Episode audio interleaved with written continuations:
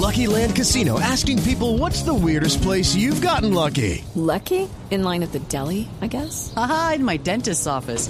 More than once, actually. Do I have to say? Yes, you do. In the car before my kids' PTA meeting. Really? Yes. Excuse me, what's the weirdest place you've gotten lucky? I never win and tell. Well, there you have it. You can get lucky anywhere playing at LuckyLandSlots.com. Play for free right now. Are you feeling lucky? No purchase necessary. Void where prohibited by law. 18 plus. Terms and conditions apply. See website for details. Felipe Zuleta es periodista. Está en Mañanas Blue.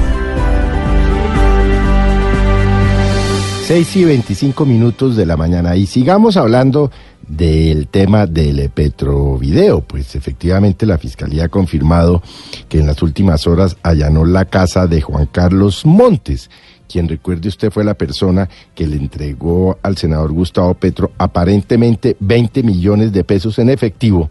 Y digo aparentemente porque la suma tampoco está establecida. Y por supuesto, eh, eh, video que vimos y que fue revelado por la senadora del Centro Democrático Paloma Valencia. Ha dicho la Fiscalía que no tiene nada que ver este allanamiento con la investigación que la Corte Suprema de Justicia ha iniciado al senador Gustavo Petro y por la cual deberá comparecer ante este organismo o este tribunal el próximo 22 de enero. Lo que ha dicho la Fiscalía en las últimas horas es que efectivamente el señor Juan Carlos Montes estuvo rindiendo un testimonio ante este ente investigador y encontró algunas inconsistencias en las declaraciones de Montes, por lo que el fiscal encargado ordenó el allanamiento para ver si el señor eh, no dijo toda la verdad o encuentran algunos documentos o pruebas que puedan constatar o no la versión del señor Montes.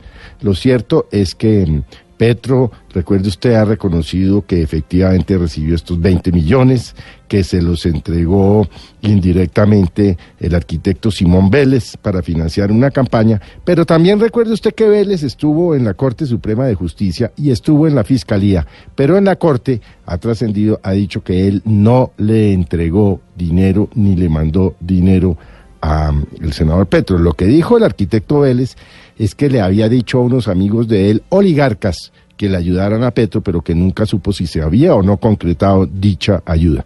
Así pues que, por lo pronto, continúa esta, comillas, novela en lo que tiene que ver con esas eh, horrorosas imágenes del doctor Gustavo Petro recibiendo dinero en bolsas de plástico.